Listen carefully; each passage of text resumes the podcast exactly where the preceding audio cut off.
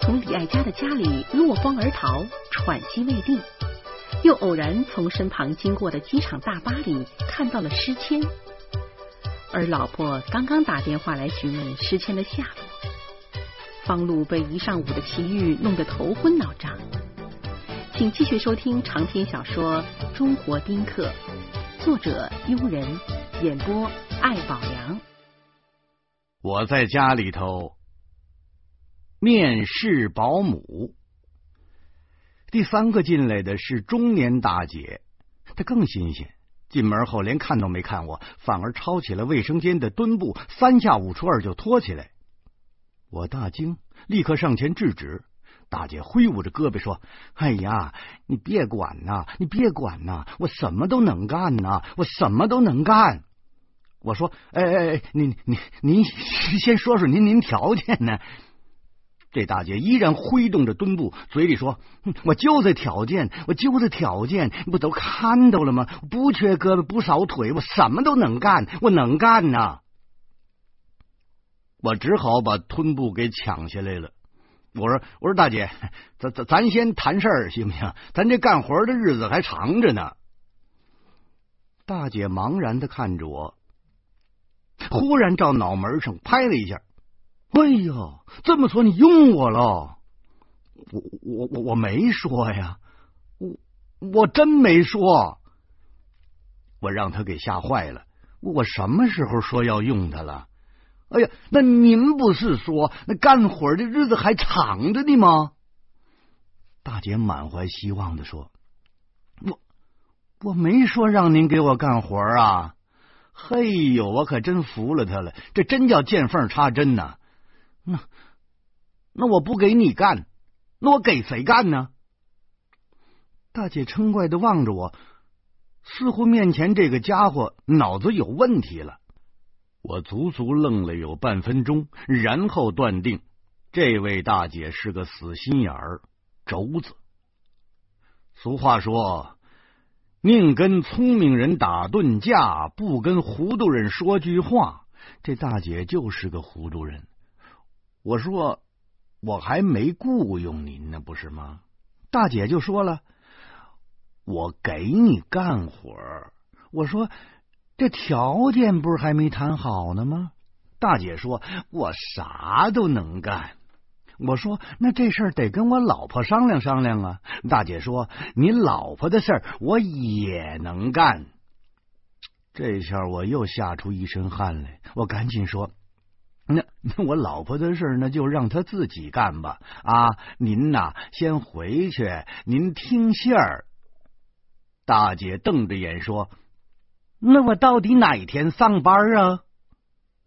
我我带着哭腔说：“我说您别急，成不成啊？咱这事儿还没定呢。”大姐一听这话，她真急了，还没定啊？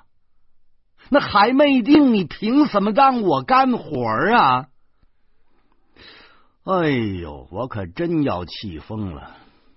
我推开门。我指着外面说：“我没让您干，您一进来就自个儿抢墩布，是您自个儿要干的。”这大姐的脸也立刻变得紫黑，她咬牙切齿的说：“你们这些个有钱人，那都知道拿我们穷人涮着玩哼，你们呐，早晚得遭报应！哼！”说完了，他气呼呼的摔门而去。哎呦！我让他气得眼前冒金星，脑袋凭空都长大了一号。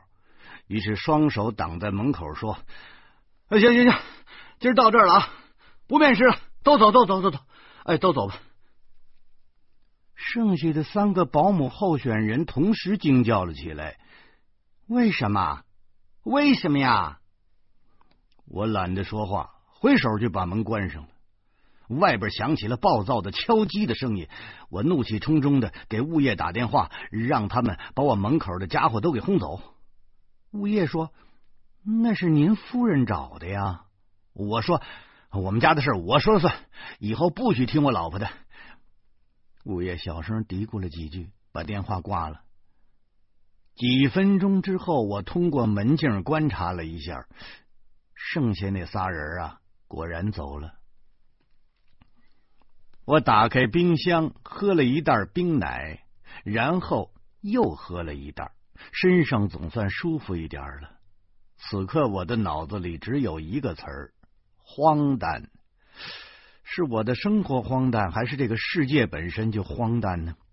将来我要把这段经历写成小说，我们那编辑他能信这是真的吗？他不会认为我在说梦话吧？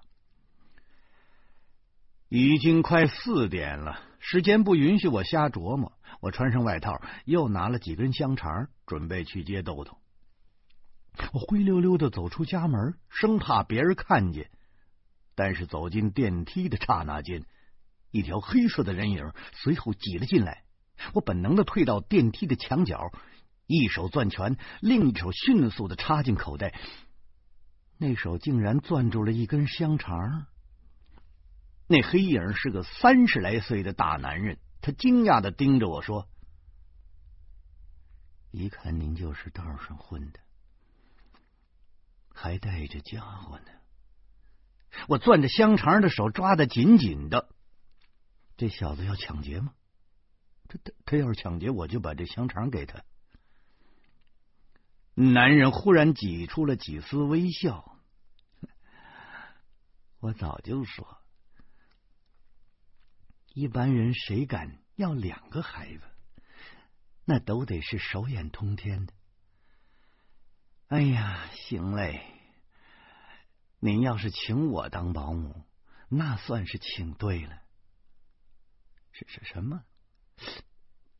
我我请你当保姆？说到这儿，我忽然想起来了，刚才的保姆候选人当中的确有个男的。难道就是这小子？是呀，我刚才应聘保姆，您没看见我。我跟你说呀，我就喜欢孩子，啊我天生的喜欢呢。可老天爷他不公平，我都结婚了才知道，自己呀就要不了孩子了。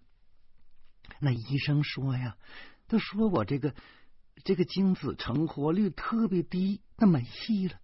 所以呢，我一生气，我就学了个家政本儿那帮别人养孩子，那也是一门乐趣，是不是？这个男人越说越兴奋，他那脸上都冒油了。哎呀，这个时候我对请保姆的事是一点兴趣都没有了。我冷冷的说：“我不请男的。”那这你就不对了。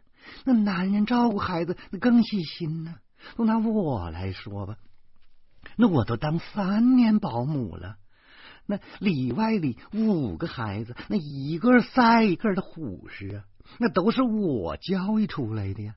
现在这个家庭里呀，阴柔之气太重啊，气场不好啊。那我就是阳刚啊，阳刚。我一来，那气场那都给挑过来了。那孩子能不虎视吗？嗯，男人说的是眉飞色舞。这个时候，电梯已经下到楼下了，我头也不回的就走出去了。这家伙脑子也有问题，什么气场啊、阴阳啊，跑到我们家练气功来了。这男人却依依不舍，一直跟在后面。哎呀，您说说，您倒是说说呀？那您有什么意见呢？啊，那我绝不会得罪您道上的兄弟。那我能把那俩孩子？我一扬手，把香肠塞他嘴里头，然后立着眉毛说：“保姆的事儿已经定了，您找下家吧。”啊！这男人咬了香肠一口，惋惜的说。哎呀，哎呀，那一下赶上两个孩子，机会不多，是不是？哎呀，还真可惜了的了。我脚下生风，我几乎是飞着就跑了。哎呦，今天我拒绝了所有的胡说八道，张东的、周胖子的、婷梅的、李爱家的，一群保姆的。有人说。学会了拒绝，就学会了人生。哎呦，看来我真是快成熟了。二十分钟之后，我到了幼儿园，刚要攀住栏杆呼喊方总的名字，却见豆豆在楼门口拼命的向我招手呢。我意识到豆豆有事，赶紧从后门溜进了幼儿园。豆豆果然有意外，他站在楼道里，低垂着脑袋，不敢说话。而阿舅拉着我走进角落，阴沉着脸说：“方总的家长啊，你是怎么回事啊？”这一天我的气儿就没顺溜过。阿舅的当头棒喝一下子把我的怒火给逗起来了。你管着我是怎么回事吗？我怎么回事跟你有什么关系啊？哎，阿舅一愣。他可能从来没有见过如此蛮横不讲理的家长，不得不放缓了口气说：“我说的是方总，方总怎么回事？我也不知道。他一整天都跟你们在一块儿，他要是出了事儿，你们负责。”我把满脸的横肉横着扯到了最大的限度，连耳朵都跑到脑后头去了。这阿舅果然害怕了，声音立刻低了八度。您不知道，方总午睡的时候尿炕了，把褥子都给尿湿了，您得管管呢。我弟弟把孩子送来的时候，光这赞助费就交了一万多呢。怎么着，尿湿你们一条褥子算什么呀？我更加理直气壮了。一点错都没有，方志的确是交了赞助费的，一万多块还买不来一条褥子呀！这阿舅挨了我三棍子，气球似的瘪了一半了。他有气无力的说：“我是，我不是怕这孩子屁股上长湿疹吗？您不是得采取点措施吗？早说呀！”他这么一说，堵在我胸口里的石头终于化成了沙子了。我接着说：“你放心吧，啊，明儿我会采取措施的。”说着，我拍了豆豆脑袋一下，说：“走，跟他三大爷走。”出了幼儿园的大门，豆豆拉着我的手说：“三大爷，你可真像爸爸。”我白了他一眼。你也是，你怎么老尿炕啊？你怎么在幼儿园里还尿啊？多丢人呢！这个豆豆委屈的说：“你说的不让我在家里尿哦，那您就在幼儿园尿啊？”我回头看了幼儿园一眼，幸好阿舅不在场，否则这小子会以为豆豆尿炕是我教唆的呢。我无可奈何，只得拉着豆豆跑到了一家大商场。售货员是个大姐，得知我要买尿不湿，立刻拿出了小包裹似的东西，一个劲儿的推荐。我从来没有买过这个玩意儿，狐疑的说：“这这真真尿不湿吗？”售货员拎起了一个大杯子，咚咚咚咚往这个小包裹里边倒起水来，然后把小包裹推到了我的面前，说。您看看，我顺手摸了摸，嘿，居然一点都不湿。我奇怪的说：“这水都哪儿去了？”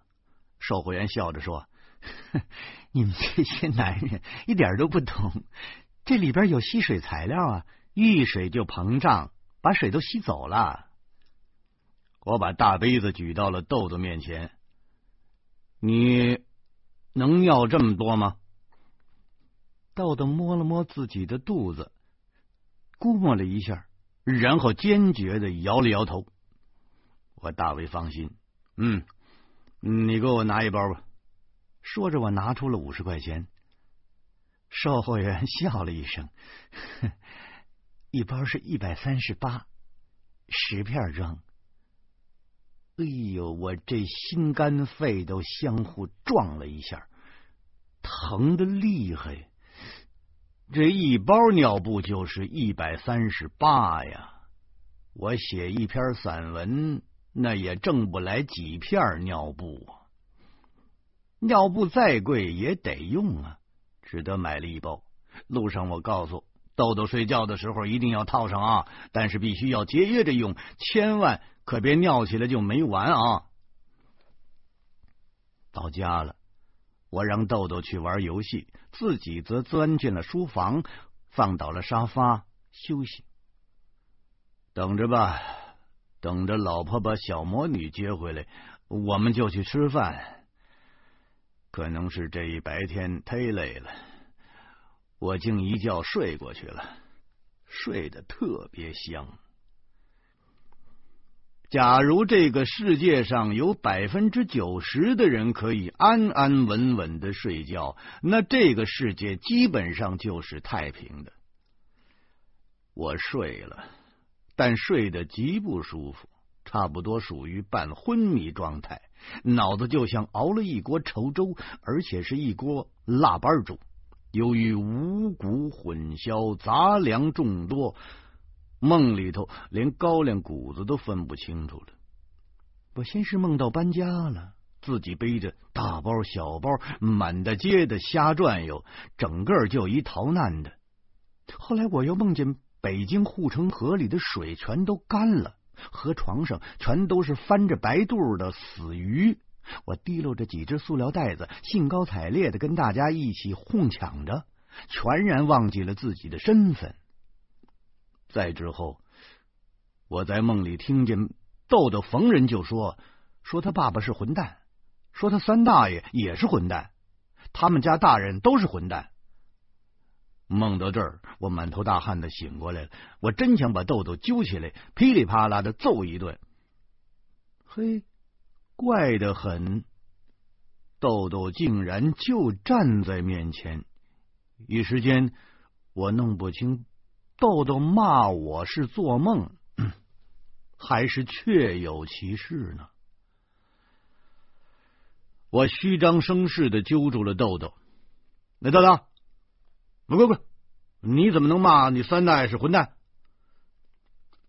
这豆豆扒拉着小眼睛，委屈的说：“我我我我我没骂三大爷是混蛋，没有。”我松开了他的肩膀，不大相信的说：“那你跑进来干什么？”豆豆指着外面说：“有有有有人敲门，我想问问三大爷开不开门。”我侧耳细听，果然有人敲我们家的门，响动很是温柔。我跑出去开门。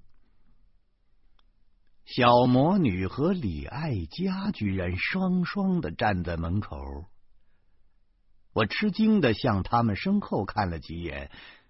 老婆呢？李爱佳领着小魔女进屋，责怪的说：“你怎么不接电话呀？”那电话，我我跑进书房里头找手机。哎呦，不过睡了一个来小时。就有四个未接电话，三个是李爱家的，一个是老婆的。原来我把手机放在震动模式了，再加上睡得香，根本就没听见。我拉住了小魔女：“你干嘛呢？”小魔女还没说什么，李爱佳就说：“没有人来接她呀，我只好把宝宝送回来了。”小魔女冷瞪着眼睛说：“没让你送，你自己愿意送。”我尴尬的向着李爱佳陪笑，数落着小魔女说：“宝宝，你看你老师这不是关心你吗？这个小魔女真是不给面子。”李爱佳早就摸清楚小魔女的脾气了，他根本就没心思搭理她，关切的拉着我说：“嗯，你刚才干什么呢？啊，睡着了我。”我回手拍着小魔女的肩膀说：“宝宝，作业去啊，小魔女瞟了李爱佳一眼，仰着鼻孔说：“今天的作业都写完了，那就复习功课，看看老师明天讲什么啊？”小魔女依然不领情。我都学会了，还要他们干什么事？我望着李爱佳，不敢出声了。哎呦，如今的老师哎，真不好干。李爱佳却应付自如，他反而安慰我：“现在的孩子都这样，横着呢。好吧，好吧，啊，那你就在这待着啊，别动啊。”我扔下了小魔女，跑进书房里打电话。李爱佳也跟着进来了。奇怪呀！我给老婆打手机，人家说他不在服务区呀。我给我老婆他们单位打电话，报社的人说你老婆两点钟就走了，不知去向啊。我脑子里立刻闪现出方志和徐大光失踪的情景，顿时紧张起来了。李爱佳关切的说：“出什么事了？”我心事太重，不愿意说话，手上却没闲着，先后又给岳父家、大姨子家打了电话，然而他们都不清楚老婆的下落。我想到了严明，但是严明家却根本就没人接电话，诗谦的手机也关机了。我老婆也失踪了。这个荒唐而可怕的念头像闪电一样击中了我，我的半截身子都被烧黑了。天哪！我老婆也失踪了。